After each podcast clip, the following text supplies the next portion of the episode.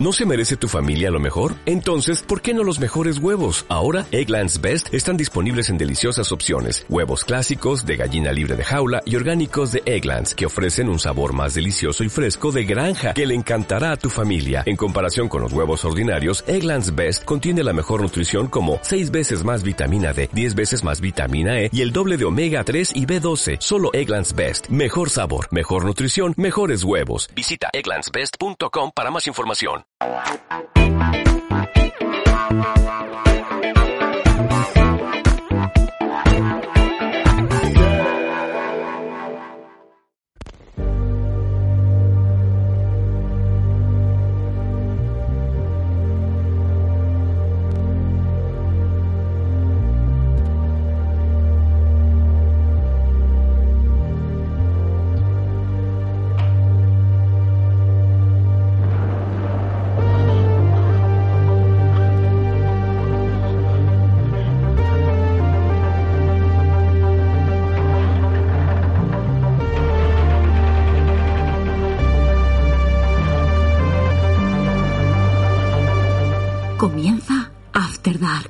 Presentan Cristóbal Terrer y Ricardo Robles.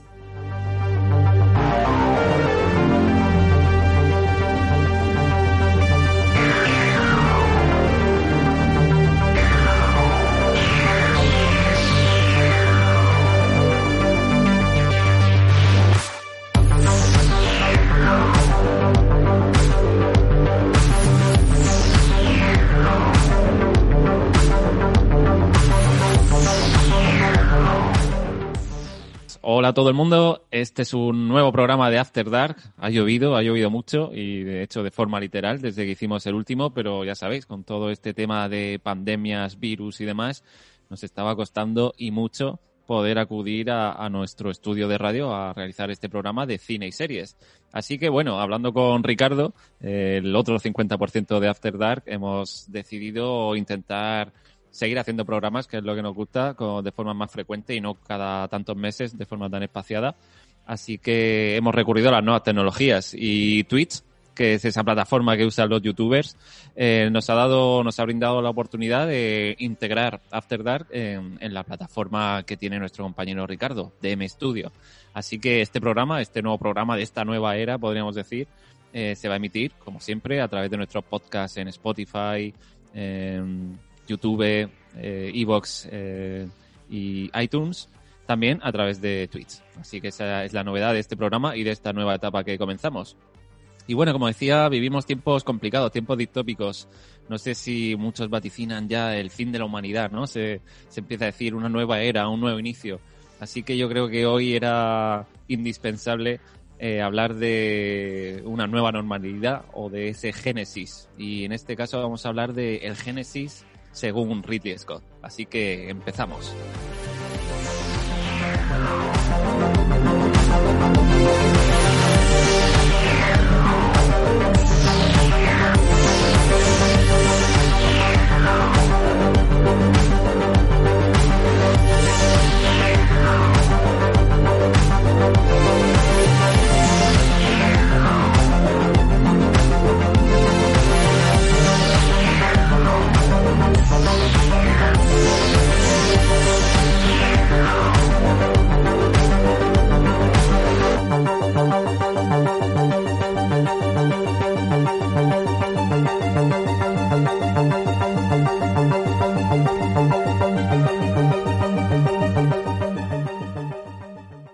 Bueno, obviamente lo habréis deducido, estamos hablando de la serie Raised by Wolves, que es la serie que, de la que todo el mundo está hablando ahora, ahora precisamente que ha llegado a HBO, HBO España. Pero bueno, antes, obviamente, pues vamos a, a presentar a Ricardo, que como decía es la otra pata de, de esta mesa que forma After Dark. Así que bueno, ¿qué tal Ricardo? Muy buena. Cristóbal. Pues sí, la verdad que sí, pero bueno, lo hemos conseguido al final, ¿eh?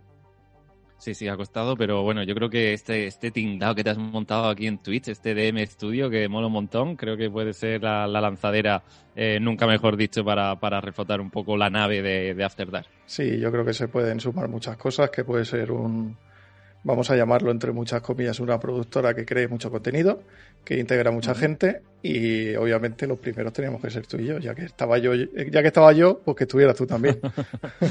Oye, pero y un poco de un poco de, publicidad aquí y cuéntanos además de este After Dark que como hemos dicho vamos a integrar dentro de DM Studio, ¿qué más cositas eh, sueles pues hacer? Yo estoy haciendo la charla de estudio que ya he conseguido tener a Miguel Ángel Hernández, el escritor y profesor de Historia del Arte de la Universidad de Murcia. He conseguido tener a la co-directora de Murcia. Eh, no tiene un no tiene un seguimiento, no tiene un, horario fijo el programa porque eh, según vaya pudiendo tener invitados, que ahora mismo es un poco más difícil. Eh, pero bueno, cada vez que eso se anunciará y, y ahí estará en, Twitter sobre todo, que es donde se mueve este, esta, esta idea. Y si nace la idea de la misma, mm, esto era una, una fuente de podcast y la cuestión era un poco renovarse un poco después de un periodo de parón en el que te conocí a ti y, encontré un sitio donde hacer un poco de radio y demás. Pero ya yo soy una mente inquieta, ya me va viendo y quiero siempre hacer cosas nuevas y esto me gusta, creo que se pueden hacer muchas cosas, que se pueden hacer muchos programas y eh, está todo el mundo invitado siempre que pasen mi filtro. bueno, que ahí es nada como carta de presentación. Bueno, pues Deme Studio, After Dark, un poco todo, al fin y al cabo hablar de lo que nos gusta, que es de cine y series. Y, como decía al principio, yo creo que teníamos ganas los dos de, hablar de eh, Rise by Wolves, que ya la comentamos un poquito por encima hace, bueno, en los últimos programas de After Dark. Tú no la habías visto todavía, estabas expectante, creo que ya la has visto. y así un, Sí, una idea general, una nota general, ¿te ha gustado? Yo creo que sí. Eh, al principio me, parecía acojonante. Creo que te lo comenté la última vez que nos vimos, eh, por lo menos grabando programa, me parecía acojonante. Los cinco primeros capítulos me parece una serie de terror muy duro. Eh, mm, además muy bien hecho, muy bien construido, construyendo los personajes con paciencia. en una historia que a mí siempre me gustan, porque los caracteres distópicos o futuristas siempre me han gustado. Eh, pero sí es verdad que luego va como cojeando por una historia que se quiere revesar demasiado a sí misma. Pero bueno, puede ser mi opinión y no tener que, que ser eh, que no concuerde con todos los demás. Pero bueno, a mí, para mí sí que pierde un poco. Sí, yo conozco gente que opina un poco igual que tú, que es cierto que el piloto, el segundo episodio son brutales y luego la serie, según esta gente, yo no comparto esa opinión. Eh, quizá la serie se va diluyendo un poquito, quizá porque quiere abarcar muchas cosas que, bueno, luego podremos hablar un poco de ello. eh, como decía yo al principio, mm, ¿por qué se está hablando ahora tanto esta semana de Rise by Wolves cuando la serie ya tiene unos meses? Eh, recordar que la serie se estrenó en esa nueva plataforma que poca gente todavía sabe muy bien qué es, que es HBO Max que bueno, HBO Max que pretende aglutinar un poco como DM Studio, pues todas las cosas de las productoras en las que... ya tuviera yo su presupuesto. a la, bueno, todas las cosas a las que pertenece Warner y un, un, un montón de, de, productoras más, entre ellas HBO, que también produce sus series, como sabéis. Entonces, HBO Max es la plataforma que aglutina todo eso y todo el conglomerado.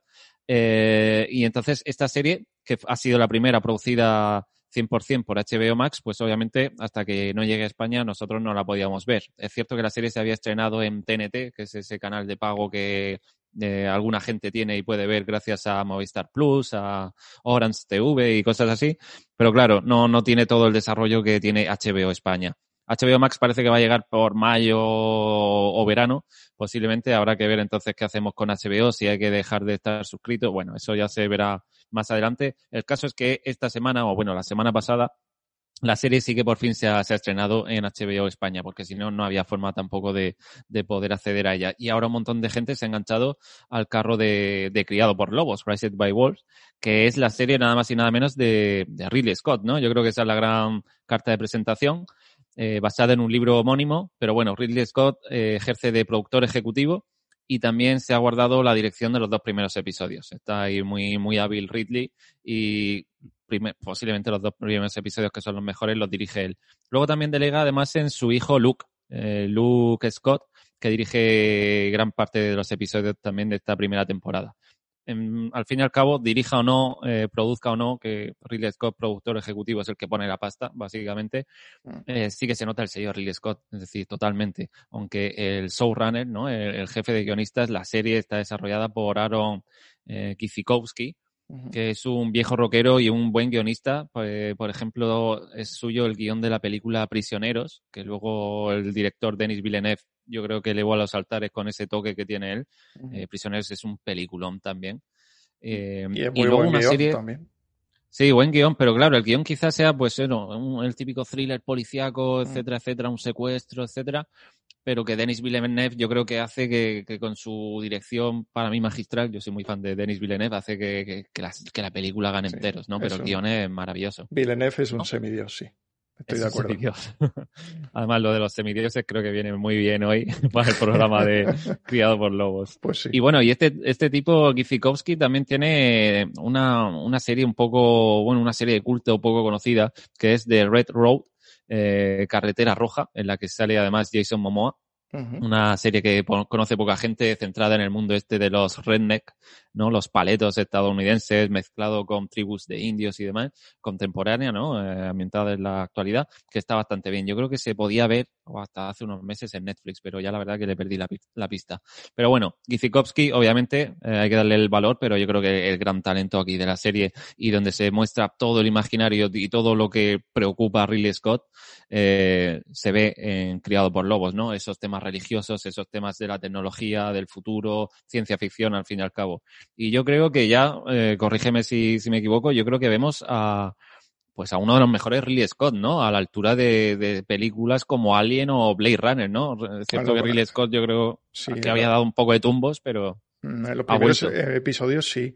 Obviamente tiene muy, mucho carácter de, como he dicho, de terror de Covenant, que es su segunda película de Alien en la que eh, por críticas le dijeron que tenía que haber más acción. Yo creo que, bueno, a mí me gustan las dos nuevas de Alien, no soy nada hater con eso, porque me gusta mucho el mundo y con las nuevas tecnologías creo que, creo que se demuestra que este tipo de, historias es mucho más fácil eh, que sean verídicas, que sean de acción, que sean de terror, que se pueda mm, hacer mucho más eh, con ellas. Sin embargo, mm, Alien 1 seguirá siendo la mejor película de todas, pero para que veamos que si, eh, sin perder el ritmo y sin necesidad de agobiarse en la trama, eh, se pueden hacer muy buenas cosas.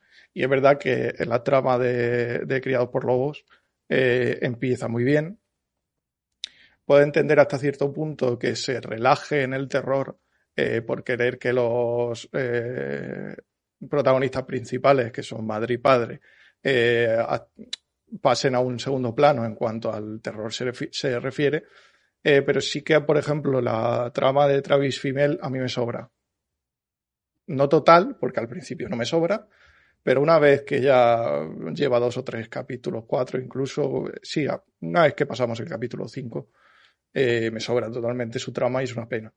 Eh, se enrevesa demasiado para mí al final y es una pena, pero tampoco sé estoy ahí en una, en una dicotomía, porque tampoco sé si, si manteniendo eh, la figura de madre como al principio, por no decir mucho más, eh, hubiera funcionado toda la, toda, toda la temporada, porque se supone que va a haber más.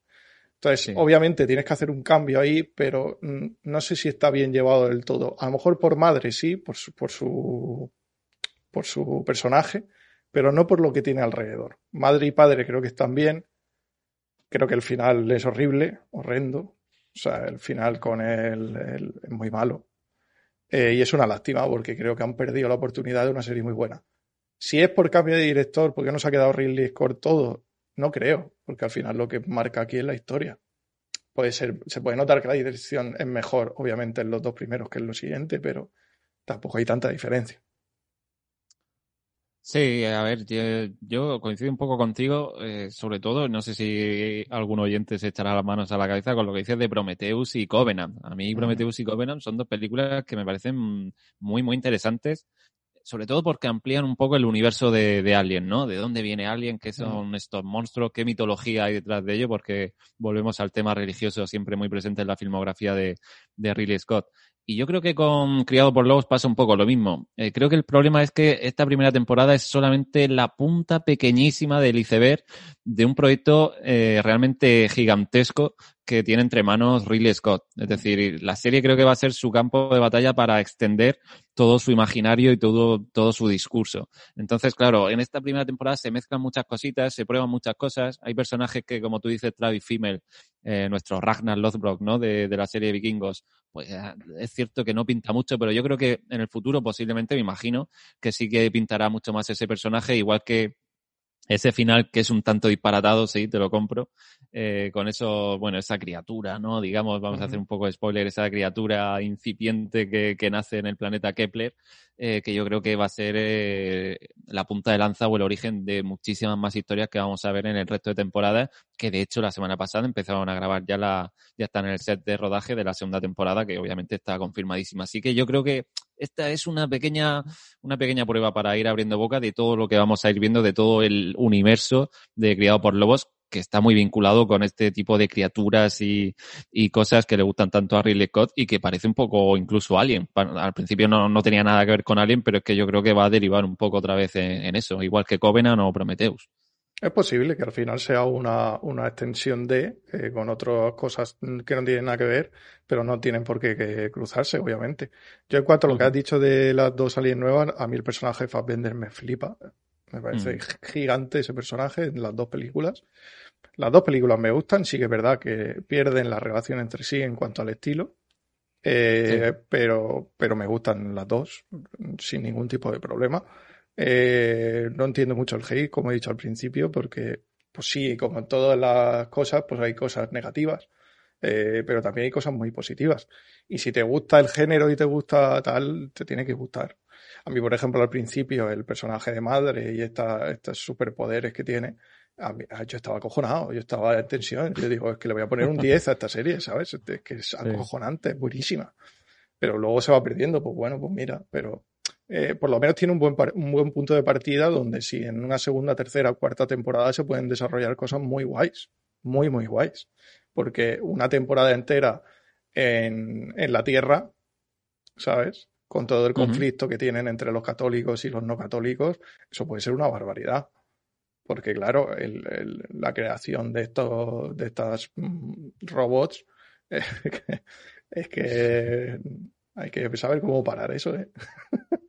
Sí, eso sería interesante. No sé si yo creo que eh, con el actual ritmo de las series, un par de episodios seguro que dedican a una especie de flashback, ¿no? De, de por qué esta guerra y por qué el planeta, ahora contaremos un poco la, la sinopsis, por qué el planeta está como está, pero claro, como tú dices, como tú apuntas, una temporada entera es que encajaría perfectamente, ¿no? Mm. Eh, para ir ambientando un poco a la gente que a lo mejor no conoce la serie, bueno, estamos en un mundo distópico, futurista, obviamente, en el que el planeta Tierra ha quedado desolado por una guerra eh, religiosa, como no, eh, entre los ateos y los mitraicos, ¿no? Que son una especie de secta adoradores del sol.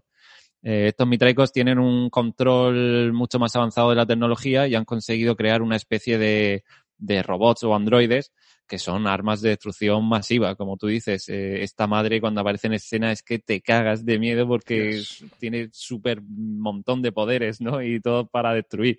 Entonces da mucho miedo. Estos, estos eh, robots o cyborg con aspecto humano o humanoide eh, son los llamados nigromantes, ¿no?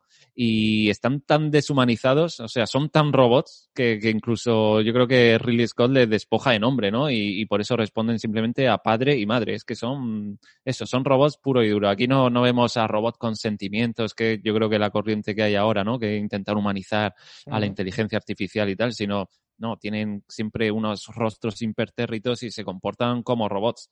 Eh, tienen aspecto muy humano, es cierto, pero no dejan de ser robots y, y simplemente actúan por cómo lo han programado.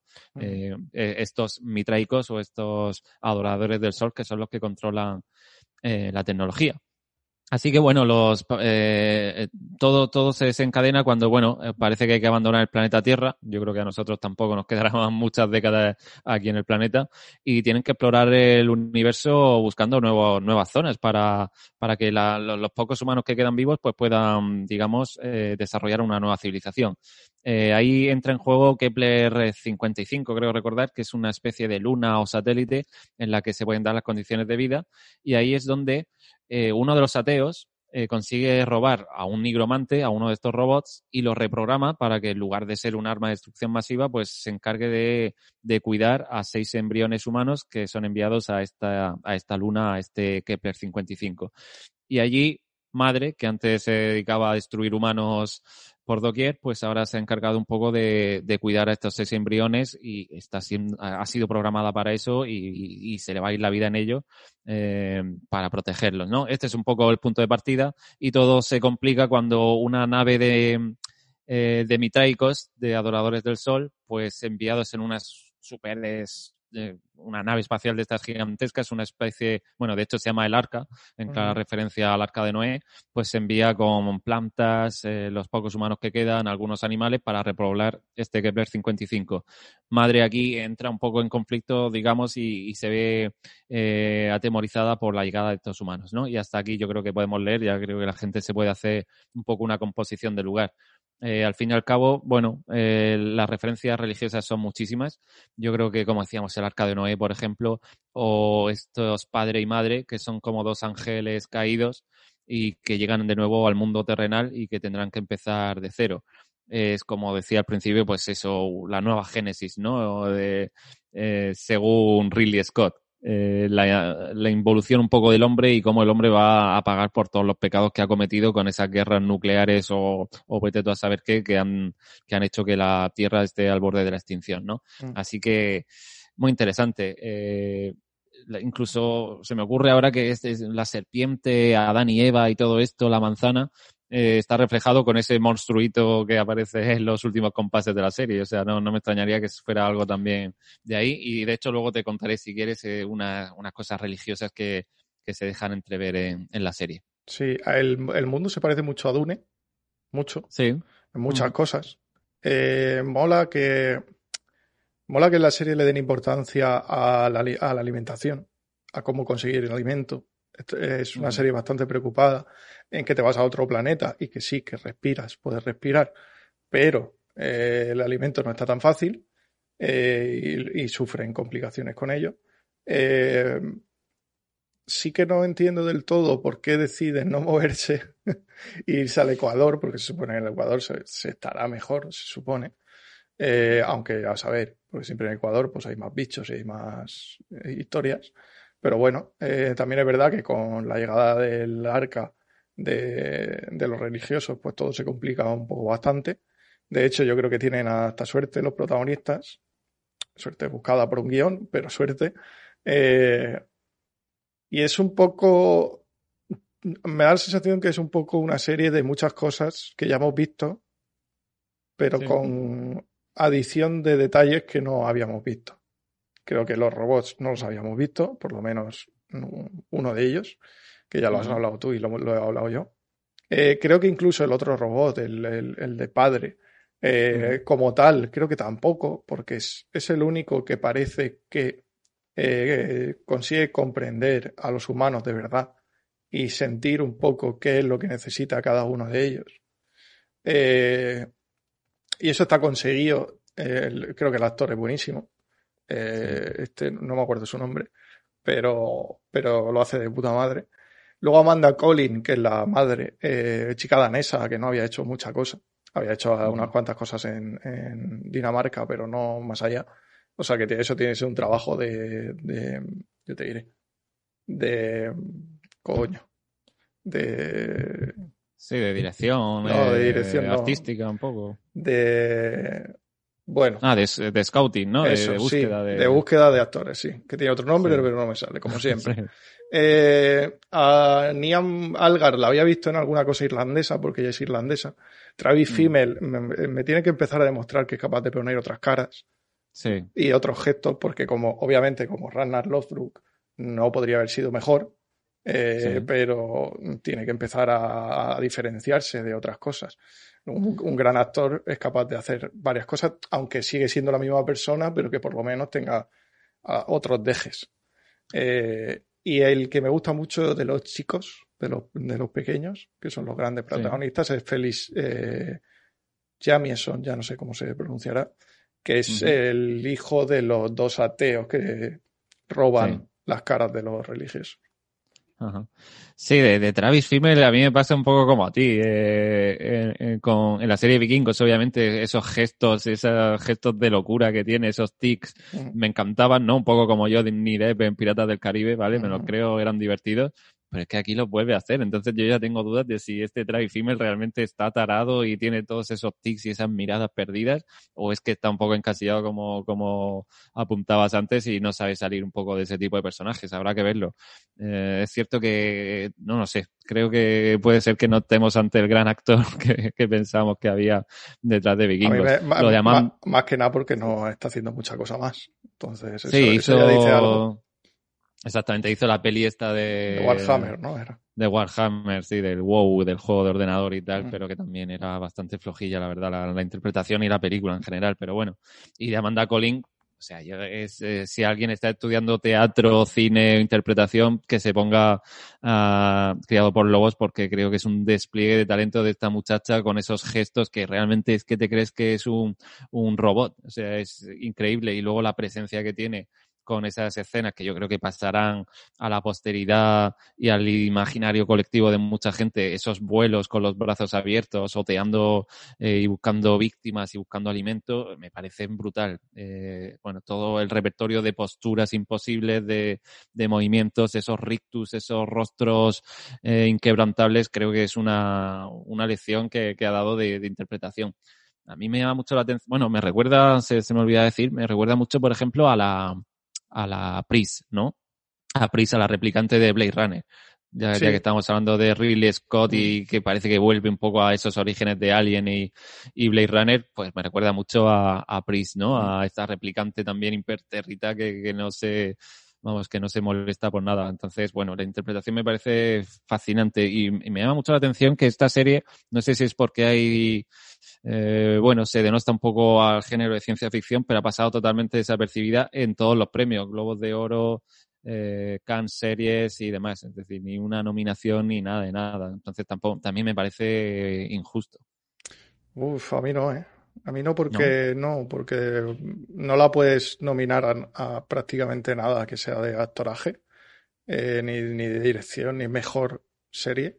Eh, la podrías hacer en algo de, de, efectos especiales y más técnico, pero creo que se queda, fotografía no ni la nominaría. Y efectos especiales a lo mejor sí, pero tampoco, tampoco me he puesto a comparar a ver con las otras, ¿no? Y por mucho que la actuación de la protagonista de madre sea muy buena, creo que no llega al nivel como para mencionarla ahí. ¿Podría haber entrado? Sí, obviamente, pero no, no, yo no estoy de acuerdo. Lo siento. Hoy no estamos de acuerdo, ¿eh? Hoy no, estamos de acuerdo. Pero eso es bueno, eso enriquece. y seguro que la audiencia se estará posicionando, espero que eh, la mayoría a mi favor y, y otros también contigo. Pero, pero bueno, a mí la serie es muy disfrutable ya más allá de nominaciones y demás. Yo creo que la serie es muy disfrutable y que eso tiene esa dosis de, de, ciencia ficción pura y dura, de terror, sobre todo en los primeros episodios, eh, que da bastante miedo, solo, solamente la presencia de esta nigromante eh, reprogramada y una serie que, van a disfrutar muchísimo y además cargada de simbología, ¿no? Los androides ya decíamos, Adán y Eva, este planeta Kepler puede ser el nuevo paraíso, el nuevo Génesis, la nave, el arca, el arca de Noé y el ser humano que ha sido también un poco expulsado después de sus pecados a, a intentar, pues bueno, una, una nueva vida. Eh, la segunda temporada yo tengo bastante ganas de verla y luego, para el que le guste un poco toda esta simbología que estamos hablando, hay que decir que prácticamente todo lo que aparece en la serie está reflejado en el libro de Enoch, que no sé si conoces.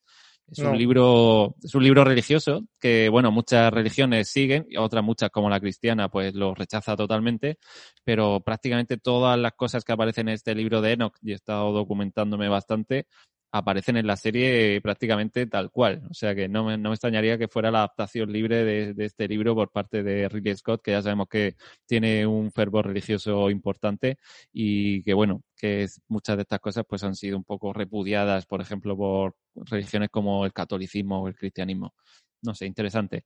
Y en, cuanto a los eh, efectos especiales que mencionabas, yo creo que a mí me han fascinado sobre todo los escenarios con esa con esas eh, naves derruidas que a veces forman parte del escenario, con esos lugares eh, súper yermos y súper vacíos. Muchos de ellos han sido rodados precisamente en el sur de África y se, se aplica esa tecnología que ahora está tan de moda, que nuestro, en alguna vez hemos comentado en, programas anteriores de After Dark, en la que se va filmando en tiempo real sobre un fondo que va cambiando también y que los actores van viendo. Es algo que se utiliza, una técnica que se utiliza obviamente en los videojuegos y que eso hace que prácticamente cualquier cosa que te puedas imaginar sea más inmersivo, sí, para los actores, claro. Exactamente. Y yo creo que se nota y, la fotografía, hombre, obviamente no, quizá no sea de Oscar o de, o de Globo de Oro o de premio, pero um, esos planetas, esas lunas, esas naves destruidas que se ven un poco al fondo, a mí me han llamado mucho la atención y a mí sí me, me, ha, me ha molado bastante. Ya, pero ten en cuenta, perdón, ten en cuenta que eh, cuando, yo te he dicho que a lo mejor efectos visuales podría entrar en nominación. Ten en cuenta que de Mandalorian está en su categoría. Y, y, que mm, hay mucha diferencia ¿eh? entre los efectos especiales y la fotografía entre una y otra. Sí, sí. Eh, sí, porque claro, de Mandalorian está detrás de Disney Plus, que ahora mismo lo que quiera hacer Disney Plus lo va a conseguir. Entonces, los de para mí, la de Criados por Lobos es como de hace 5 o 6 años. Están bien, están muy bien, pero es que estamos ya en The Mandalorian. Y The Mandalorian es una barbaridad. Sí, Mandalorian es eh, impresionante, claro, por todo el dinero que hay detrás de Disney Plus. Pero claro, yo quitando de Mandalorian, Mm, es que ni Juego de Tronos lo metería en esta liga respecto a Criado por Lobos en cuanto a los escenarios y demás. Es que a mí, a mí sí me han parecido brutales porque al fin y al cabo estamos hablando de series y, y, no cines. Es decir, yo, yo creo que es de las primeras veces que veo un despliegue técnico de este calibre en una serie de televisión. Pero es que ahí yo, por, series, claro, yo ahí, por ejemplo, se la doy a Despanse. Yo a Despanse la pondría por delante. Eh, a Mandalorian, obviamente. Eh, bueno, ahora mismo es que no me, no, me lo he mirado, pero creo que sí, hay, hay dos o tres. Que por, eso te digo mm. que nominada a lo mejor sí, pero con mm. premio es muy difícil ahora mismo ya. Muy difícil. Eh, otra cosa es que te guste el escenario. O sea, que el planeta te guste, cómo esté hecho, o sea, eh, cómo está concebido, demás y demás y demás. Y otra cosa es la calidad de los efectos especiales. Yo creo que no llega. Y por ahí, por ahí a lo mejor se han perdido algunos premios. Y en, en actoraje es muy difícil, es muy difícil. Que con una, con una serie así en, actores le den algo. Muy difícil. Sí, sobre todo este año que estábamos compitiendo con The Crown y demás, con la última temporada de Crown que...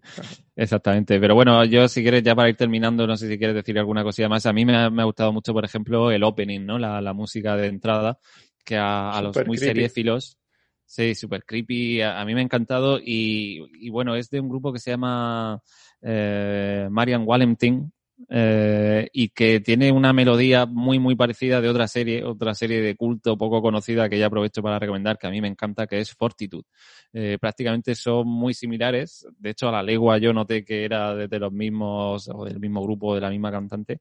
Y Fortitude, que es una serie que yo recomiendo muchísimo porque es una locura total. Se puede ver en Movistar Plus, tres temporadas y es una especie de, bueno, serie negra o novela negra ambientada en el Ártico, en el que hay elementos de ciencia ficción sobrenaturales que hacen que te explote la cabeza literalmente. Una serie que poca gente conoce eh, y que se ha hablado muy poco de ella, pero que yo siempre aprovecho para recomendar. Yo me lo apunto. Sí, sí, Fortitud. Eh, maravillosa. Acabó hace un par de años con, tres temporadas cortitas y muy chula. Muy incluso con toques lynchianos de David Lynch que, que, harán las delicias de más de uno seguro. Pues yo recomiendo mucho Criado por Lobos. A mí me gustó mucho. Eh, es verdad que la historia creo que tienen que mm, eh, como retomarla un poquito, pegar otro empujoncillo y ver, creo que ir por otro lado en con relación a, lo que, a cómo termina, eh, por lo menos para luego hilar y hacerlo de una manera un poquito mejor, creo. Pero me parece una idea cojonuda de la que se puede partir una serie muy buena. Eh, y ya te digo, si tiran por la línea de los tres, cuatro primeros episodios, tendremos serie de cinco temporadas seguramente, por lo menos. Sí, a ver si es verdad. Y ya os digo, acaba de comenzar el rodaje de la segunda, así que lo mismo para el año que viene ya tenemos la segunda temporada. Eh, yo, tengo por aquí... yo tengo una pregunta para ti. HBO Max no se va a integrar con HBO España. ¿Van a ser cosas diferentes? Yo, por lo que he leído y lo último que he entendido, porque tampoco es que no lo hayan explicado claramente, entiendo que sí. Que van a ser cosas diferentes. Sí, que van a ir por caminos diferentes. Eh, de hecho, HBO Max estudia cómo venir llegar a España con una cuota muy bajita a cambio de publicidad, porque ya hay tantísima plataforma aquí en España, bueno, y en casi todos los países, que va a ser complicado que la gente diga, venga, voy a desembolsar otros 9, 10 euros en HBO Max, así que piensan sacar una cuota muy pequeñita a cambio de, publicidad. Pero bueno, ya la verdad que es complicado y no sé si, me imagino que lo lógico sería que luego HBO pasar a formar parte de, la matriz que es HBO Max. Entiendo. Eh, bueno, no lo sé. Yo, yo si no lo integran me parece un error. Me parece un error bastante grave. Pero es que van a estrenar muchas películas ahí. Las películas de aquí a dos años van a dejar de estrenarse solo en cine. Iba a decir, en cine, no, no, los cines no van a morir ya. Morirán, pero ya no. Eh, eh, entonces se van a estrenar a la vez. Y a mí me interesa, porque yo quiero que se estrenen ya por fin, después de 20 años pidiéndolo las cosas en streaming y pagarlas, pero en streaming. Ya está. Y que se inventen la forma de que no se piratee. Eso, eso a mí no me importa. Yo lo voy a pagar y yo lo quiero en streaming. Porque se puede. Ya han demostrado que se puede. De hecho, Disney Plus ha dicho, si no me equivoco, que los formatos físicos los quita. En nada. Me alegro. Sí, a ver, yo mientras no me cierren las salas de cine, que soy un auténtico friki del cine, estoy yendo incluso ahora en tiempos de pandemia, aunque ya no tanto, pero sí que esa magia y esa liturgia que tiene el cine, las salas oscuras, eso para mí es increíble. Y de hecho, todas estas salas de streaming, todas estas pantallas de 50 pulgadas que tenemos en casa, proyectores como tengo yo, no es más que una cosa o una forma de tratar de imitar esa magia del cine, pero en casa. Pero bueno, creo que son cosas complementarias. Yo para mí también. Para mí hay muchas películas que quiero ver en el cine. Sobre todo a mí me gusta mucho la filmoteca y esas películas que normalmente no puedo ver eh, en, cualquier plataforma. Todo el resto, salvo cosas tipo Star Wars, Los Vengadores, cosas muy, muy, muy, muy top, prefiero verlas en mi casa. Y hay muchas. Hay entre, entre la filmoteca y las top top hay muchas. sí, sí, sí. Sí, sí. Eh, bueno, y de hecho, hablando de HBO Max un poco, eh, dentro de poquito, 18 de marzo, se estrena otra de las cosas de las que más se está hablando ahora mismo, que es el, famoso Snyder's Cut de la Liga de la Justicia, la versión de extendida de, de Zack Snyder. Se estrena el 18 de marzo en HBO Max aquí no ha llegado a España, así que hasta hace poquito, hasta hace mm, siete días, no se sabía dónde podíamos verla y ya se ha confirmado que sí, que se podrá ver en HBO eh, normal, HBO España, con su versión subtitulada, su versión doblada al castellano y todo. Entonces, bueno, a ver qué pasa un poco con HBO más. Eh, no sé si tienes tú ganas también o estás metido en este carro de esperanza e ilusión que está despertando el Snyder Cut. Mm, no, cero, además, me parece que... ah, es que hay una cosa que a mí me, me, crea mucha curiosidad, porque en las redes sociales, todo este tipo de películas muy masivas, la gente parece que trabaje para, para, para las distribuidoras o para las creadoras, me da igual. Y es como una adoración antes de que salga la película. Pero no te digo esta, ¿eh? te digo muchas eh, y poniendo todos los días su, su tráiler, eh, todos los días hablando siete, ocho cosas de, de, eso, y digo, de verdad que parece que os paguen y, y sé que no les pagan. Entonces, eh, no me gusta tal, y además creo que te, a ver, luego a lo mejor la película está bien y muy, muy poco hay que hacer para que esté mejor que la, que la anterior, porque la anterior es malísima. Entonces, quiero decir, tampoco hay que darle una medalla tan grande, salvo que sea una barbaridad de película, que no creo que lo sea. Mm. Eh, porque mm, quieren imitar mucho eh, el MCU y, no se dan cuenta que el MCU tiene una construcción de 20 películas o de más películas. Entonces, no es fácil hacer eso en dos películas o tres o seis, me da igual, no se puede. Entonces, me, da la sensación de que nos están engañando, pero bueno, eh, Luego, luego, a lo mejor me calla la boca, no lo sé. No, sí, hay mucho misticismo en torno al tema. Ya sabéis que eh, Zack Snyder abandonó la película por la muerte de una de sus hijas, abandonó el proyecto totalmente y de hecho Warner dio un golpe sobre la mesa y fichó nada más y nada menos que a Josh Whedon, que es uno de los de las mentes detrás del MCU, como tú dices, el universo Marvel. Es como si Messi ficha por el Madrid así de repente. Y claro, entre que ya había mucho metraje grabado, eh, Josh Whedon quería también satisfacer las demandas de Warner, etcétera, al final creo que se se convirtió en un batiburrillo que no contentó a nadie, ni a Josh Whedon ni a Snyder, que de hecho dicen las malas lenguas que ni hasta hoy se ha atrevido a ver el, el, montaje de Josh Whedon, ni a Warner, ni a nadie, ni a taquilla, ni a crítica. O sea que fue una auténtica bazofia, efectivamente. Habrá que ver eh, si la visión que realmente tenía Zack Snyder con cuatro horas de duración de película, pues eh, se acerca un poco a lo que él tenía en mente. Habrá que verlo. Habrá que verlo. ¿Con qué seguimos? Pero bueno, Sí, yo comentarte alguna cosita más de series, muy rápido si quieres. Eh, también se ha hablado mucho en esta guerra de las plataformas, ¿no? Que siempre hablamos en el programa, de Star, que no sé si sabes. Es, eh, no, Star sin ah, Z. Sin Z. Star, Ah, Disney Plus, sí.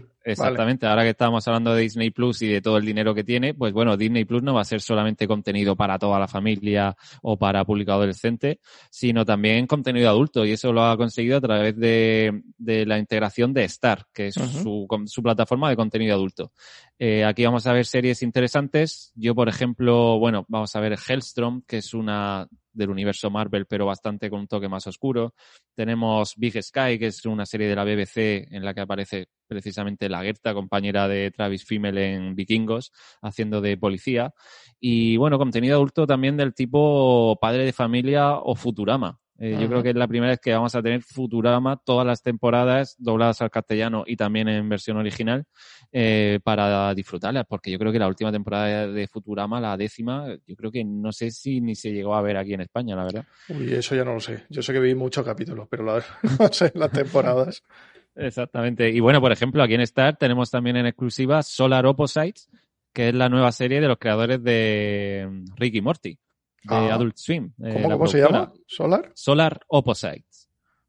Y es, yo he visto ya los primeros episodios y es prácticamente Ricky Morty, exactamente igual, pero con otros personajes. En este caso unos marcianitos que por casualidad han llegado a la Tierra y bueno, y aquí van a tratar de pasar lo más desapercibidos posible entre la humanidad.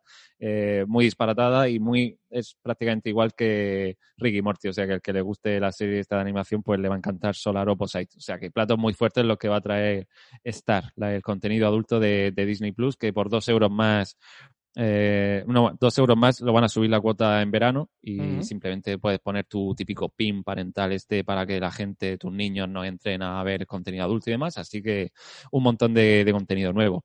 Y de noticias, bueno, eh, la semana pasada, o desde que, desde que hicimos el último After Dark ha pasado mucho tiempo, pero bueno, ya se conoce la fecha de estreno de la cuarta temporada del Cuento de la Criada.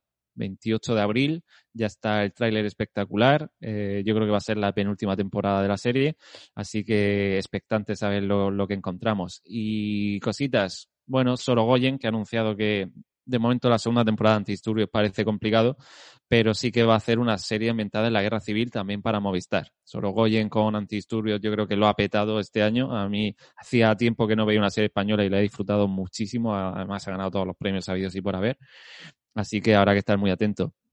Yo no ¿Y qué más cositas? antidisturbios. No, no, la tengo creo que fue en el, anterior, en el último programa, creo que hicimos el monográfico sobre ella y, la verdad que a mí muy interesante. Ya sabéis que yo no, no comulgo mucho con el cine o con las series españolas, pero esta me ha callado la boca para mucho tiempo, me, ha encantado.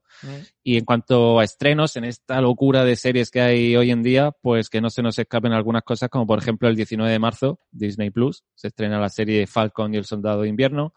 En Netflix se estrena Sky Rojo, que se está hablando mucho de ella, que parece que es una especie de, bueno, del creador de La Casa de Papel, pero con un toque muy gamberro. A ver qué tal.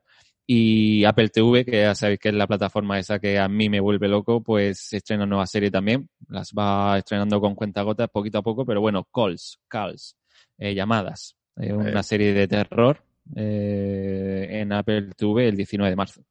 Así que, decir cuando Bueno, el 29 de marzo también se me olvidaba, dentro de poquito no, no, di, Sí.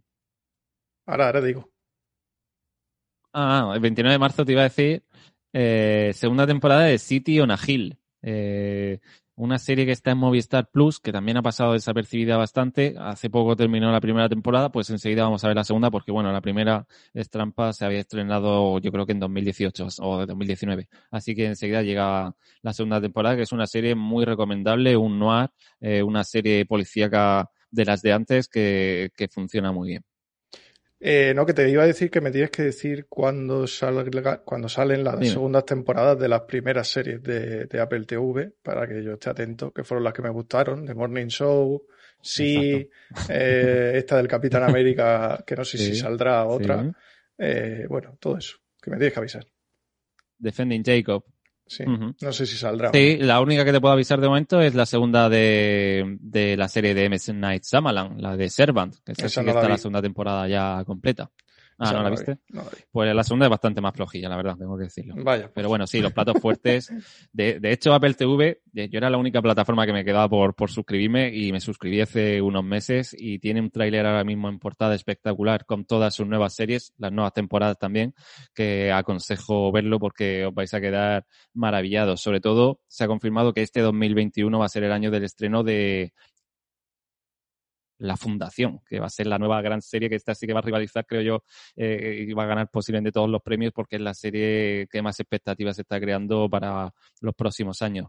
Así que habrá que ver lo que hace Apple TV, que es una plataforma maravillosa. Y, y ya para acabar, una última cosita y ya seguimos y podemos cambiar el tercio al cine. Eh, Last of Us, el videojuego. Eh, la segunda parte también ha ganado todos los premios del mundo. De hecho, ha sido el que más premios ha ganado en la historia de los videojuegos. Y ya sabéis que la serie, eh, los creadores de Chernobyl, de HBO, pues van a adaptar la serie para, para HBO, Last of Us.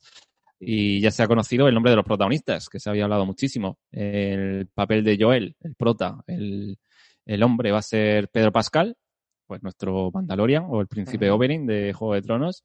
Y la niña, Ellie, va a ser eh, Bella Ramsey, que recordaréis también precisamente por ser compañera de Pedro Pascal en Juego de Tronos, que es esta niña de armas tomar que sale en las últimas temporadas, que era Liana Mormon, descendiente de, la casa Mormon de Juego de Tronos. Así que las sofás con el equipo detrás de, de Chernobyl creo que va a ser otro de los grandes pepinos de, para 2022.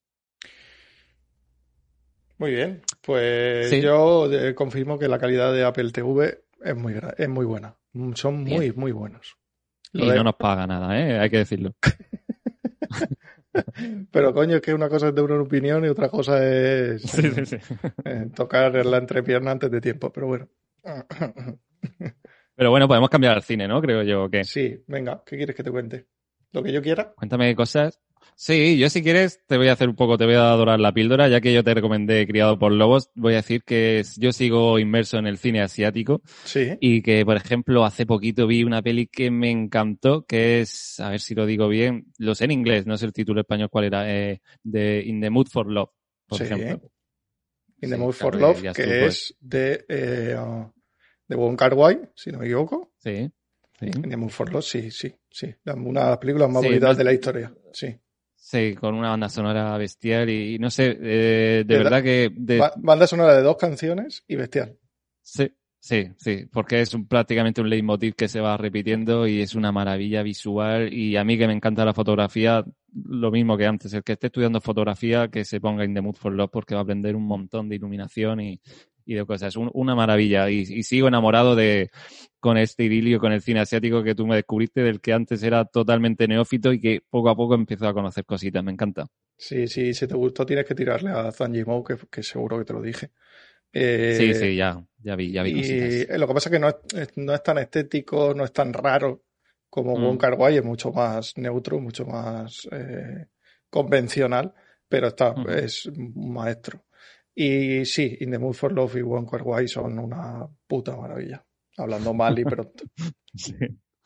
Me encanta. Y bueno, y de cine, pues hay un montón de cosas, porque hoy han salido nominaciones a los Oscars, si no me equivoco. Hemos tenido los Goya hace poquito. Bueno, un montón de cosas para comentar. Voy a empezar por los Goya, porque aunque no llegamos pronto, pero no pasa nada, porque se puede analizar igual.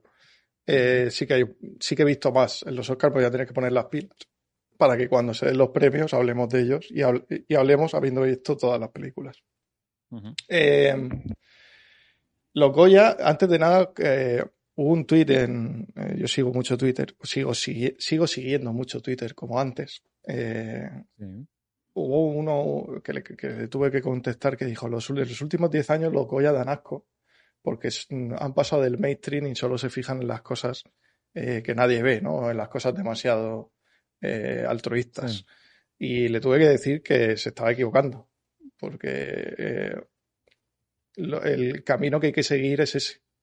El mirar las cosas que eh, son un poco más altruistas, porque es donde se encuentran a, los buenos profesionales.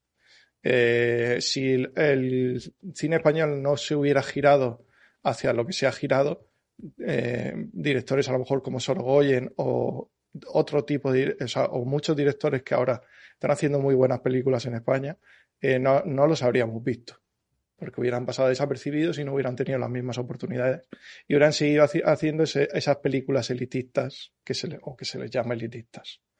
Eh, y sin esa visión de premiar a películas elitistas no existiría Parásitos. No existiría cualquier película como Parásitos, por ejemplo.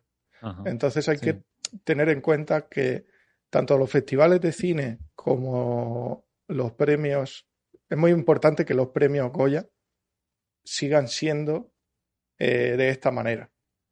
Y eso no implica que, por ejemplo, la ganadora de mejor película de este año, que es Las Niñas, creo que ha habido un componente también de, premiar a mujer, que está de puta madre, pero creo que también ha, tenido mucho peso para premiar a esa película y hacer, darle tantos premios. Eh, creo que está muy bien porque lo que estás diciendo es eh, seguir por este camino, que así tendréis oportunidades. Y un poco les llegué, porque me siguió contestando y le, dije, ya verás como dentro de 15 o 20 años, toda la eh, cantidad de actores, directores eh, y todo equipo técnico que tendremos, tanto en Estados Unidos como en cualquier parte del mundo, porque serán muy buenos, porque se habrá recompensado a los que de verdad saben hacer cine. Y ahí tenemos que empezar a huir un poco de la comedia facilona, que a lo mejor recauda más dinero, pero no es tan importante creando trabajo que de eso. Hasta aquí el tema político. Y el año del descubrimiento creo que tenemos que darle un aplauso. Yo no la he podido ver, pero es de un murciano y ha conseguido nada menos que montaje y documental. Conseguir documental siendo un documental es siempre más fácil, pero conseguir montaje no es tan fácil. Y creo que es un, gran logro de un murciano con un documental de tres horas sobre cartageneros. Tela. Sí, eh, yo iba, iba, iba a cortarte antes y iba a decir que con eso se acabó el programa, con, con, lo que has dicho antes. O sea, creo que no se podía decir, explicar mejor todo lo, que has dicho y lo comparto completamente. O sea, chapó. Esto lo guardamos, guárdate el corte y luego lo publicamos y lo compartimos. Sí, así como, como, esto, como estos programas de ahora de podcast que ponen el, corte solo. Es que creo, además, creo que en la literatura pasará lo mismo, que tú sabes un poco más de literatura que yo. Y bueno, ya has, estado en el mundo editorial y, y todo, que yo creo que tiene que ser así. Sí, el único problema que veo yo eh, conforme ibas diciendo y reflexionando sobre ello es que obviamente había que echar la mirada a ese tipo de cine, al cine independiente, al cine donde realmente está el talento, como tú dices, pero que si hay algo súper mainstream, súper comercial que también lo hace bien, que ahora solo por ser comercial que tampoco se desprecie. No lo digo por ti, digo en general. Eh, eso me, viene a la cabeza con el Globo de Oro a Mejor Peli de Nomadland, que a mí me, a mí me fascinó la película, me, encantó de Chloe Zhao.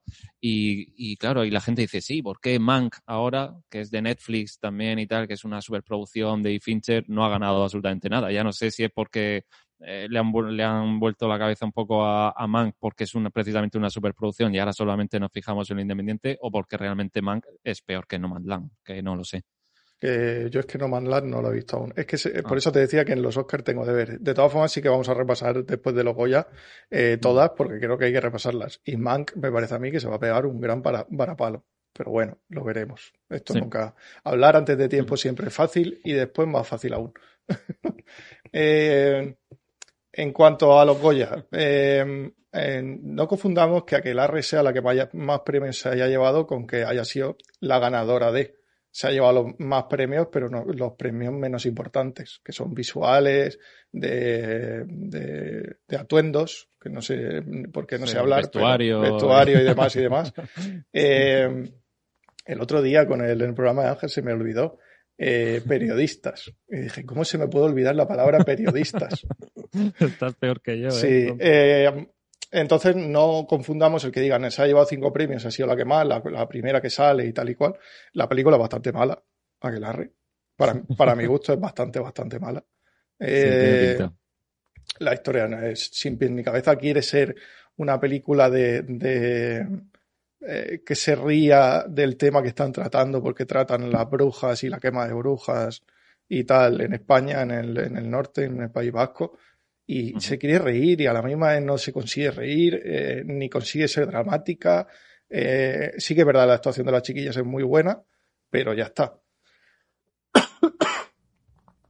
Eh, no me ha dado tiempo, y no solo no me ha dado tiempo, sino que una cosa es que intente verme todo para poder hablar de ello, y otra cosa es que me, meta en vena 15 películas y algunas de ellas que no me apetece ver, tampoco me pagan por esto y no me apetece ver ni Sentimental ni Boda de Rosa no me apetecen verlas. No quiero decir que sean malas ni buenas, ¿eh? simplemente no me apetece.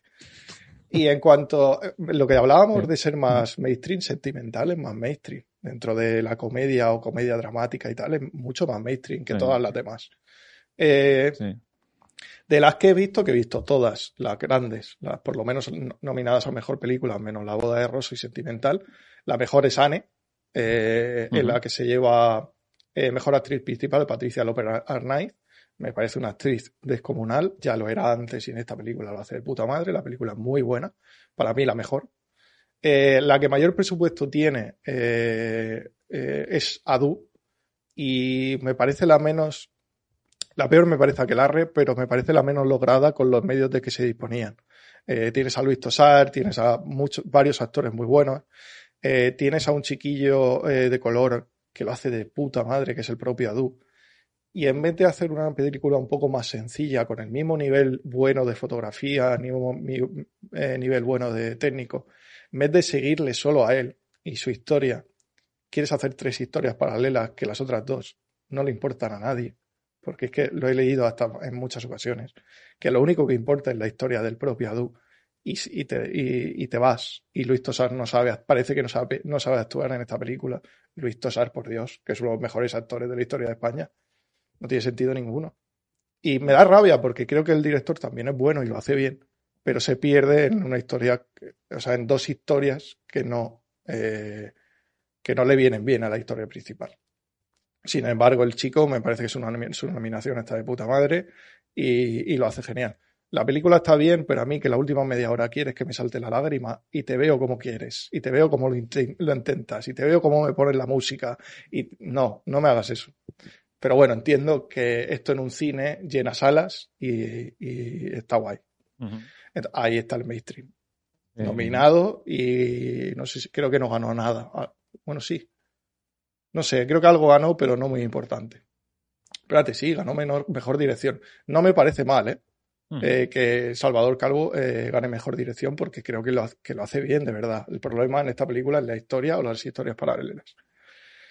Eh, He visto esta tarde No Matarás, eh, que es Mario Casas. Creo que Mario Casas se lo merecía, porque... Eh, ¿En serio? Sí, eh, tiene, tiene películas muy buenas, como Grupo 7, por ejemplo, Toro, y a unas cuantas más. últimamente yo creo que sus, sus últimas 6, 7 películas son muy buenas actuaciones. La película a lo mejor puede ser un poco mejor, mejor o peor, pero Toro y Grupo 7 son dos peliculones. y más, yo que siempre lo digo, y más para ser españolas. sobre todo eh, yo digo esto cuando te metes en thrillers, en, cuando intentas ser un poco hollywoodiense en España, ha costado siempre mucho. Y en los últimos cinco o seis años se están haciendo muy buenas películas en cualquier género. Da igual el género que en España se está consiguiendo hacer muy buenas películas. Eh, y yo creo que se lo merece porque se merece salir del estigma que le quede de actor de... ¿Cuál era la serie esta que hacía de policía? Ya ni me acuerdo.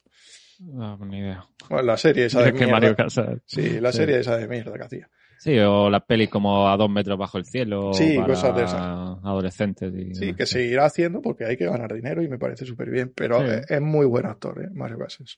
Y esta peli, pues. dentro de que no es una maravilla, pero dentro del thriller psicológico o cine de suspense, pues oye, guay, bien. Eh, y las niñas, que obviamente fue la, esta sí, la gran ganadora, porque se llevó mejor película, se llevó, eh, a ver que no me equivoque, se llevó, si no me equivoco, mejor dirección Nobel eh, y se llevó dos o tres premios más. Además, importantes, creo que fotografía también fue suya. La fotografía me parece eh, un premio muy acertado porque creo que no es fácil irte a los 90 y copiar exactamente lo que se hacía en los 90 con la fotografía, incluso con el encuadre cuadrado y no de 16-9. Está volviendo muchos encuadres a las películas. No Matarás también la tiene eh, y, unas pocas más también las tienen. Creo que Aquelarre también. Eh, y me parece acertado para según qué películas. Eh, en el cine europeo eso también se hace muchísimo. Y ya te digo, me parece muy aceptado el, centrar eh, la acción eh, del espectador en, en, menos espacio para que según qué ambientes sean un poco más opresivos. Eh, en cuanto Mejor guion, ¿no? También creo que ganó las niñas. Pues seguramente. Guión original. Es que no, lo tengo delante y tengo que irme y no, no quiero irme porque tengo cuatro o cinco mm. aquí cositas que decir.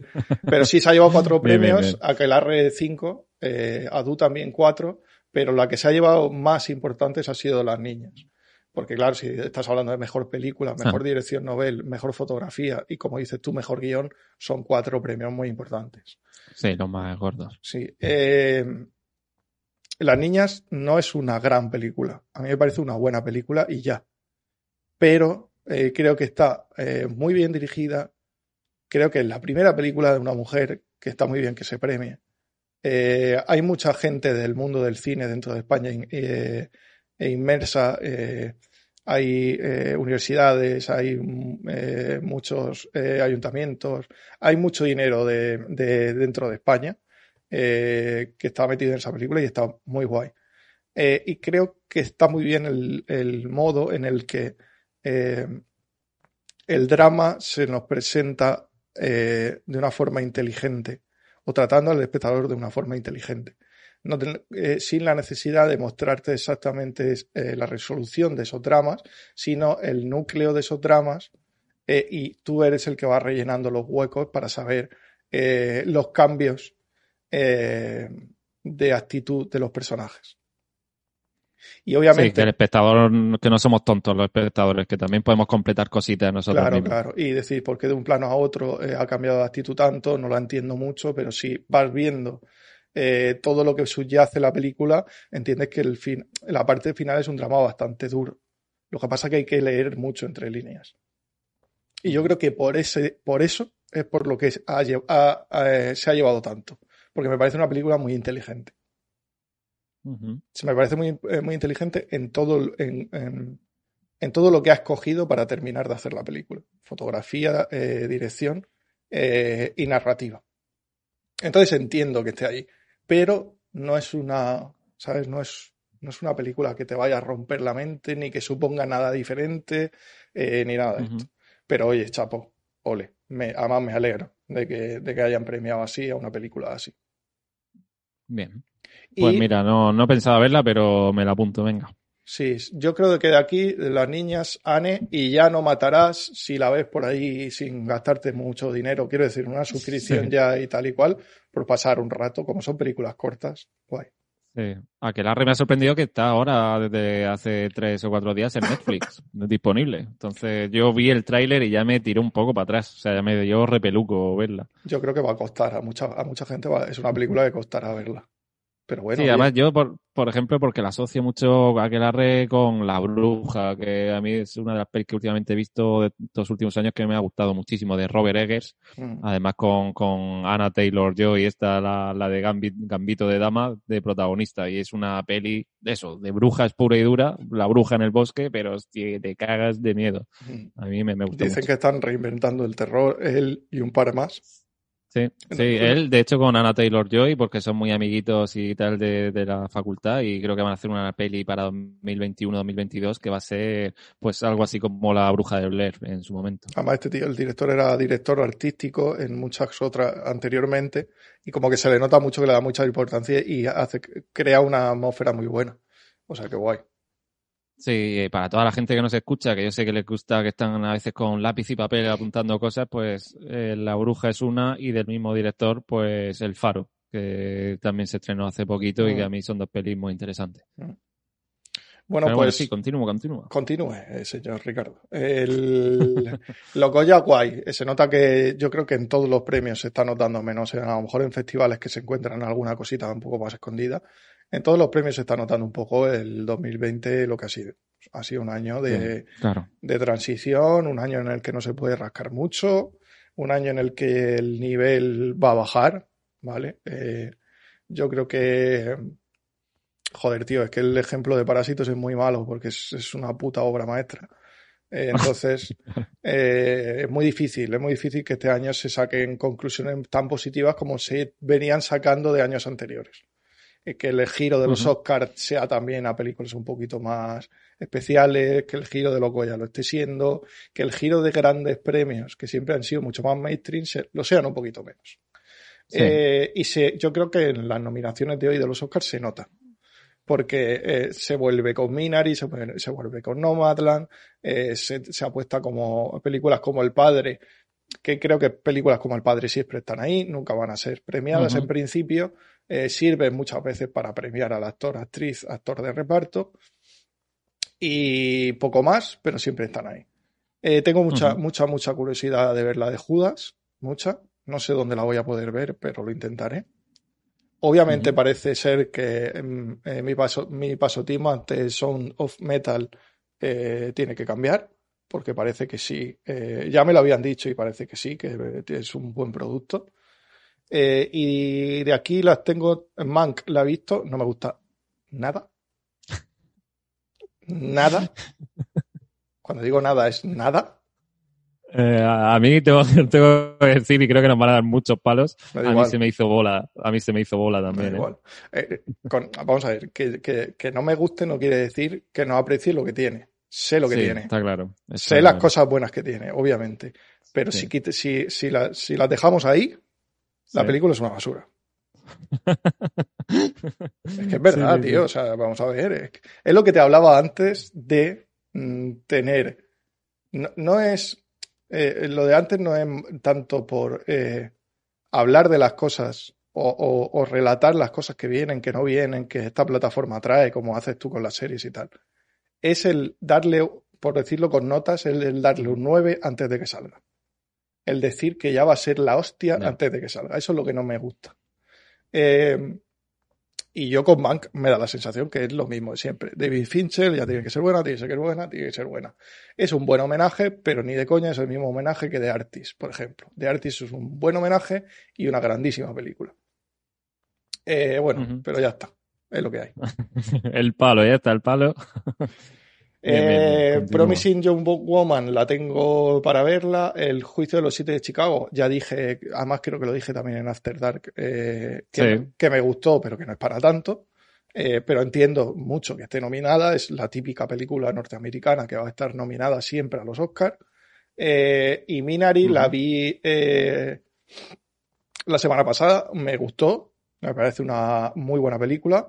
Me encanta la nominación a la, a la, actriz secundaria por parte de la madre. Es la primera actriz eh, surcoreana nominada a los Oscars por mejor actriz. Eh, y Nomadland estoy por ver. No sé si me va a gustar o no, no tengo ni idea. Eh, tiene pinta de que sí. Además, la directora es la directora de Los Eternos, si no me equivoco, ¿no? Sí, Los Eternos y, y la última peli que yo recomendé eh, ya sabes que al final del programa siempre me gusta dar una recomendación o que todos demos una recomendación, pensando en la tuya. Sí. Y en el último programa de After Dark yo dije que, me encantó mucho The Rider, que es la otra película de, de Chloe Zhao, y estas son un poco primas hermanas en cuanto a esa estética sobria, eh, una atmósfera lenta, muy intimista. A mí me ha, me ha maravillado No Man's No sé cuál me gusta más, si No Man's o The Rider, pero son dos peliculones y, y, le, y creo que Chloe Zhao es una de las grandes realizadoras de, para los próximos años. Vamos a ver ahora el fichaje con Marvel y de Eternas que hace. Obviamente pues va a ser otra cosa. Que será la, confirmación o la no confirmación, o la no confirmación, por lo menos para ese tipo de películas. Eh, entonces, no, no, sé si quieres que repasemos lo que son los, cada uno de los premios y tal. Sí, como quieras, adelante. Eh, nominadas a mejor película han sido El Padre, Judas eh, y El Mesías Negro, Mank, Minari, Nomadland, Una joven prometedora, que es la de Carrie Mulligan, eh, Sound of Metal y El juicio de los siete de Chicago. Sound of Metal, perdona, es esta del batería de un grupo de heavy metal de Amazon Prime, ¿no? Sí, que yo, es que también he leído que era bastante flojita, pero claro, ahora ya se Pues yo, había, yo había oído que era muy buena. La nota en Final es muy buena para todos los votos que tiene. Eh, y sí, Prime Video. Y el, actor es bueno. ¿Eh? yo el actor sí sé que es bueno, porque salen los hermanos Sitter, salen Venom, salen Rock One. En Rock One es el, eh, el piloto de, de, los malos que va a traerle el mapa a a, los buenos. Eh, Sale en Nightcloud, bueno, en fin, tiene un huevo de cosas y es muy buen actor. Eh, sí, y yo, y yo añadiría ahí a una de las mejores series de los últimos años que es The Night Of, que, es nada más y nada menos que, el prota. O sea que yo sí, yo, yo creo que fue la serie, de hecho, la que le dio la catapultó un poco ahora al mundo del cine. Un gran actor. Mejor director me flipa que hayan puesto a Thomas Winterberg, Thomas Winterberg, si no te lo has visto, son todos los que tienes que incluir en tus cosas para ver, director danés. Bien. Bien, eh, con otra ronda, con Matt Mikkelsen, uno de los mejores actores mm, de mucho tiempo, no voy a decir de la historia porque lo digo mucho. Eh, David Fincher por Mank, eh, Lee Isaac, Chung por Minari. Me parece el premio más acertado junto con el de mejor actor y mejor actriz de reparto.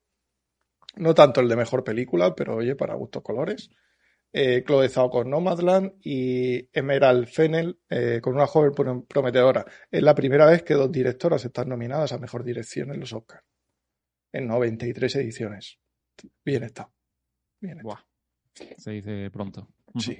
Eh, molaría. Chloe Zhao, mi apuesta. Molaría que no fuera noticia. A mí me gustaría que empezara a no ser noticia ya y que fuera una cosa que tiene que ser y punto que unas veces serán unas y otras otros, y punto. Eh, mejor actriz principal, Viola Davis, qué pedazo de actriz, cada día me gusta más esta mujer, eh, por La Madre del Blues, eh, Andra Day por los, los, Estados Unidos contra Billie Holiday, Vanessa Kirby por Fragmentos de una Mujer, tengo ganas de ver esto y no lo he visto, Frances Dorman por Nomadland, me da la sensación de que no se lo va a llevar este año, pero oye, a lo mejor sí eh, Carrie Mulligan eh, por una joven prometedora. Perdón, pero no me he traído agua. Mejor actor principal, eh, Riz Hamed eh, por Sound of Metal.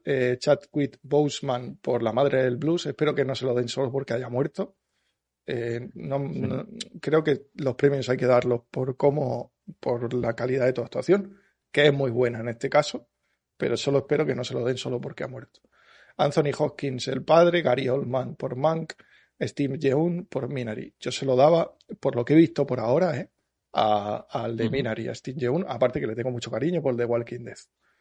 Sí, exactamente. Eh, y Anthony Hawking, que yo creo que suena también mucho, creo que hace un papel, yo tampoco lo he visto, pero... Creo que se lo va a llevar, es mi sensación. Pero bueno, mm. quiero verlas antes de hablar. Por lo menos, porque yo creo que en estos premios, una cosa es lo que digas, lo que crees que va a ser, y otra lo que te gustaría a ti que fuera. En actor de reparto, Sasha Baron Cohen por el, juicio de los siete de Chicago. Mm, a veces no entiendo. Bueno, no digo nada. Yo, es que no, lo he visto, pero bueno, Borat, ¿no? El, tipo que hace Borat. Sí, hace, vamos a ver, que, hace un, cambia el registro. sí, que hace un buen papel, pero ya está. Ya está. Mm. No, entiendo muchas veces el, mega hype de la. De, eh, en fin. Daniel Kaluuya por Judas eh, and the Black Messiah. Eh, Leslie Odom Jr. por Una Noche en Miami. Esta se puede ver en Amazon, si no me equivoco, también. Eh, Paul Rachi, o Razi por Sound of Metal, tiene de premios la de Sound of Metal. Eh, Liz Stanfield por Judas and the Black Messias. Eh, actriz de reparto, María Bacalova por Borat, película. Glenn Close por Hillbilly, eh, Olivia Colman por El Padre, parece que Olivia Colman se lo lleva. Además, esa mujer se, merece lo que le den. Amanda Seyfried por Mank y eh, la que comentaba Jung Ju Jung por Minari. Que además es que está de puta madre y es lo puto mejor de la película. Eh, mejor película internacional, Cuo Badis. que es de Bosnia y Herzegovina, la, película. Otra ronda, la de Thomas Wittenberg, que está nominada a Mejor Dirección también. Better Days de Derek San de Hong Kong, Collective de Alexander Nanau, que es un documental rumano, y una película, si no me equivoco, turca, tunecina, eh, de The Man Who Sold His Skin. Eh, estas tres últimas no lo tengo muy esto, pero lo veré. a mí la, la, sección de mejor película internacional siempre me, gusta mucho. Eh, mejor guion original estamos con Judas, Minari, Una joven prometedora, Sound of Metal y El juicio de los siete de Chicago.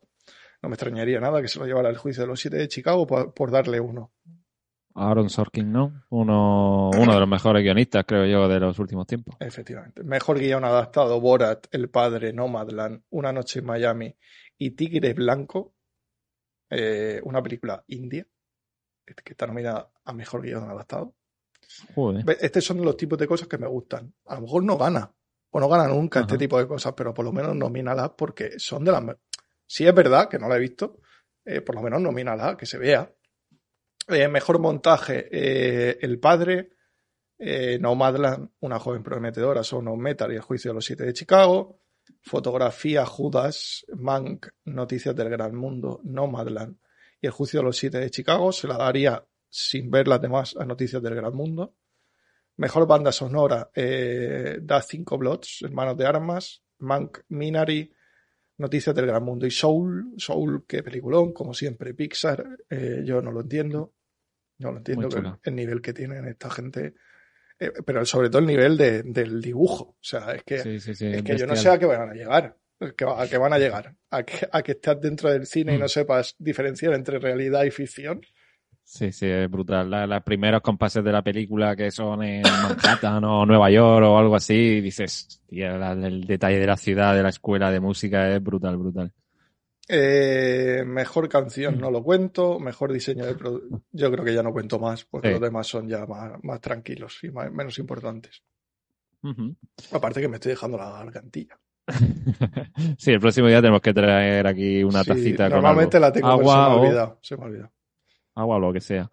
Eh, bueno, se nos quedaba en el tintero lo del año del descubrimiento. Vamos a tirar un poco para la tierra Cartagena, el documental del que todo el mundo está hablando precisamente además porque no solamente mejor documental, sino también mejor montaje, que los documentales pues se suelen quedar fuera.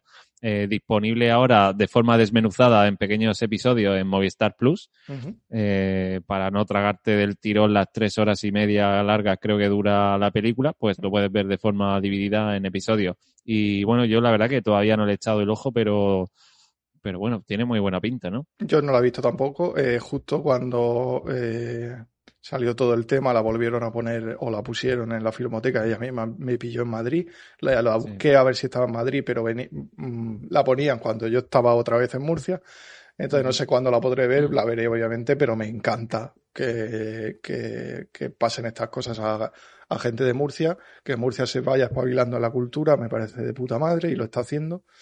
Y, y, lo que sí digo es que vayamos todos a verla, que le demos un poco de apoyo, porque estas cosas es como a veces cuando compramos un libro de alguien que nos gusta, y a veces no es solo por leerlo, sino por apoyar. Pues un poco lo mismo. Eh, así que guay, me parece genial. Súper guay. Sí, hablando ya tirando para la tierra chicas a un poco, decir que la semana pasada también se estrenó eh, Oculto TV, que es una especie de Netflix, hmm. eh, pero solamente con cosas murcianas, realizadores murcianos y artistas murcianos. Eh, un canal audiovisual tipo Netflix para ver cosas en el streaming, documentales, películas, cortometrajes, todo. la región de Murcia, que se están haciendo muchas cosas y muy bien, creo yo. Sí, de hecho, si vais al programa, ya sea en podcast o en YouTube, de que hice con la codirectora del IBAF, también se está encargando de lo de oculto y tal. Bueno, encargando, siendo parte de. Así que ahí os cuenta más o menos, por lo menos la visión de, la plataforma. Vale, genial. Eh, bueno, alguna cosita que se te quede en el tintero, alguna peli así para recomendarme a mí. Ahora, últimamente estoy viendo muchísimas películas yo y si tienes algo por ahí para recomendar. Sí, lo que pasa es que te, tengo que, te tengo que dar cosas que puedas ver, porque he visto dos, sobre todo dos que, que, es muy difícil verlas. Una con la conseguí ver en el cine Embajadores en Madrid, que es un cine que han montado hace nada, dos meses en, en Madrid. Y es sí. más o menos como la Filmoteca de aquí de Murcia, pero con un, un poquito mejor, porque parece que consigue eh, mejores pelis. Eh. Pero más o menos igual, eh, a un, a, estamos a un, 90, a un 95% igual que la Filmoteca. Entonces te voy a, te voy a decir The Assistant, que la está, en, está, en, Filmin. Bueno, pues para la que, el que no la haya visto, sí, sí. escuchando. Chulísima, me, me, me, encantó, ¿eh? Muy, Mira, muy bien. Es otra, otra, de la, otra película que trata al espectador como una persona inteligente que te sí. obvia cosas para que tú las rellenes. Son fáciles de rellenar, solo hay que estar atento y meterse un poco en el ambiente de la película. Me parece que es que no, porque será de 2000, no, es de 2019. No lo sé, sí. pero esta película tendría que haber estado nominada a todo. Y uh -huh. no sé si lo tuvo en el año anterior en los Oscars, aquí no me he enterado. Creo que no, que a nada. Muy mal.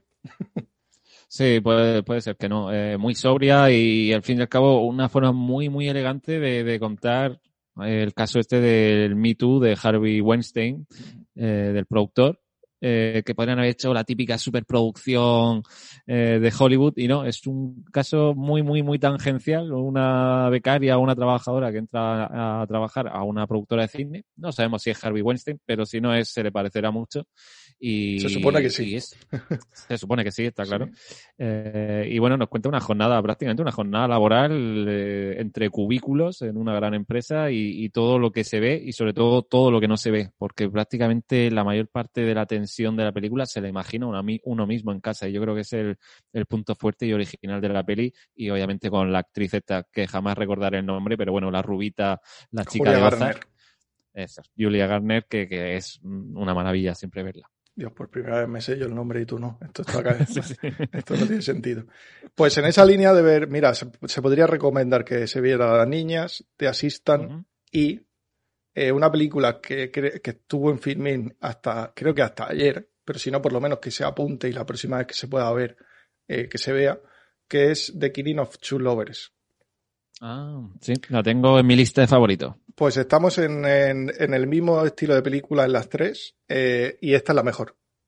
Sí, vaya. Sí, esta es mejor, esta es mejor incluso para mí eh, que de Assistant. Uh -huh. Luego pasa que tiene menos mmm, dinero, tiene menos parte técnica que de Assistant, pero me parece mejor incluso. Vale. Así Perfecto. que mmm, podría recomendar alguna más, pero para la próxima. Vale. ¿Y te dejas alguna pildorita, ya que estamos, creo, entrando en la recta final del programa? ¿Alguna pildorita, alguna recomendación sobre lo que sea, sobre lo que te dé la gana? Eh, estoy leyendo Dune, porque me quiero poner la... Oh. Sí, me, no sé si la has leído, ¿no? Supongo que sí. No, no, no. ¿No? Eh, no, no, no. Quiero llegar a la, a la, película de Villeneuve, que va a ser seguro buena. Mm, creo que con Villeneuve soy el, eh, la única cosa que soy fanboy. Eh, pero luego si no me gusta la criticaré eh, me apetece llegar con la novela leída. Eh, tiene unas casi 800 páginas, voy por 200 y pico, me está gustando mucho y eso que me habían advertido de que era muy difícil, muy densa y tal, me está gustando un montón y no me parece densa. Eh, y tengo muchas, muchas ganas, muchas ganas de terminarme la novela y leerme la entera y de ver la película y de ver la película que se ha retrasado también por culpa de la pandemia, que parecía que iba a llegar un poquito antes y al final no. Yo no sé si viste tú la, la Dune, el Dune sí, de, sí. de, David Lynch. Sí, una película bastante. Yo la verdad que lo vi de pequeño, bueno, ya no, no tengo recuerdo. Pero Yo la volví a ver por tener algo ¿no? recuerdo y obviamente Lynch y tal, pero no, la película es mala. La película es mala. Pues, ¿Qué le vamos a hacer? Si es que Lynch no, está, Lynch no está hecho para ese tipo de películas. Oye, la... te, te, veo, te, te, te notó guerrillero, ¿eh? Te notó guerrillero. Has dado es aquí palos a más de uno. No, es que sabes lo que pasa, que cuando me pongo... Mmm, eh, llevo dos semanas y media viendo bastante más cine del que he visto en los últimos dos años. Eh, porque entre el trabajo y tal, pues yo me he dejado a ver series, que es lo más fácil de ver. Eh, también creo que han salido series en los últimos dos o tres años como para verlas tranquilamente. Y me he vuelto, llevo dos semanas y media, ahora he visto 25 o 30 películas. Entonces me vuelve otra vez ese, ese, espíritu un poco más crítico y un poco más tal. eh, con el que quiero que la gente se entienda que, el, que hay que ser meticuloso para hacer buen cine. Y Lynch en esa película no es buen cine. Lynch que haga eh, Carretera Perdida, eh, demás y demás y demás, que son obras maestras. Pero ciencia ficción, no. Pues eh, yo mi recomendación, hablando un poco de Lynch y por ejemplo otra gran película como Mulholland Drive, voy a recomendar una serie, como no, de Apple TV, que esta te la tienes que apuntar, te va te va a gustar muchísimo. Es una serie israelí que se llama Losing Alice, Perdiendo Alice. Es una serie, miniserie de ocho episodios que no han decidido Apple TV hacer el típico remake porque es eh, israelí ni nada de eso. No, no, se quita los complejos y la ha traído a su catálogo tal cual. Eh, no es una serie de producción 100% Apple TV, pero sí que, bueno, digamos que ha participado un poco en la producción también. Y es una auténtica maravilla, es un enfrentamiento entre dos mujeres, dos fem fatal y además con mucho metacine, ¿no? Nos está contando un rodaje por dentro que a mí eso siempre me, llama muchísimo la atención. Me encantaría estar dentro de un rodaje alguna vez, espero tener la oportunidad. Y, bueno, nos cuenta la historia de una directora veterana, eh, un poco venida a menos y eclipsada por su directora veterana se tiene un encuentro fortuito con una joven guionista que tiene, parece, una obra maestra entre manos que todo el mundo quiere adaptar. Entonces, bueno, esta Alice, que es la directora veterana, empieza a obsesionarse un poco con el guion y con la chica. Y bueno, hasta ahí puedo leer, pero sí que se inicia un rodaje de la película y demás. Y una, una serie muy, muy inquietante eh, con alto contenido erótico o incluso sexual, sobre todo en el penúltimo episodio, y, que está muy bien. Y también rompe muchos clichés respecto a, las producciones israelíes, porque últimamente se están haciendo muchas. Es cierto que luego se adaptan a Hollywood o a, HBO a Netflix. Por ejemplo, Your Honor, que es una serie de la que se está hablando mucho, está basada en una serie israelí, o Homeland, que todos conocemos también, ¿no? Eh, en este caso, Apple TV ha decidido traerla aquí sin más y rompe muchos clichés porque precisamente no habla de nada de conflictos bélicos ni nada de eso y simplemente pues una muestra del buen cine y de las buenas cosas que creo que se están haciendo en Israel en cuanto a cine y series. Así que una oportunidad única en Apple TV, ocho episodios, Los Inalis. Me ha maravillado. Y lo están haciendo también mm, muy bien poniendo vacunas. sí, sí, van rapidísimos, ¿no? Así que Israel, Israel, hoy, hoy eres nuestro país. Ya la semana que viene ya veremos. De la vacuna ya otro día hablaremos, o si quieres luego hablamos off the record, porque hace poquito me han puesto a mí la AstraZeneca y guau, menudo fin de semana he pasado. Pero bueno. Eso lo tengo que hablar en la X Radio. Que sea, eh, abogo por la vacuna, claro que sí. La X Radio se ha hecho más, de política, así que hay que hablarlo allí. Ah, sí, vale, vale, pues invitarme, yo doy ahí mi, mi, mi humilde opinión sobre el tema de la vacuna. A la próxima te la digo. Genial, pues bueno, yo creo que con esto nada más, ¿no? Llegamos a, la recta final. Hemos repasado un montón de cosas. A mí, la gente que escucha el programa a través de todas las plataformas, ya te digo, Evox, Spotify, iTunes, ahora también em, en Twitch o en YouTube también, eh, siempre me dicen, ostras, anoto un montón de cosas y tengo, me las anoto en el móvil o en un papel todas las recomendaciones que hacéis, que son muchas, y a mí me, como diría que él, me llena de orgullo y satisfacción. Así que espero que sigan escuchándonos y creo que con esto eh, prometo y prometemos los dos intentar darle más frecuencia y, volver otra vez al sendero de After Dark que con estos temas pandémicos pues habíamos dejado un poco de lado por circunstancias obviamente ajenas a nosotros. Así que esperamos estar con un nuevo programa dentro de poquito, a ver si en un par de semanas. Efectivamente, a ver si nos vemos pronto. Pues nada, un saludo a todos y nos vemos en redes sociales y, como no, en todas las plataformas. Ha sido un placer y hasta aquí ha llegado After Dark.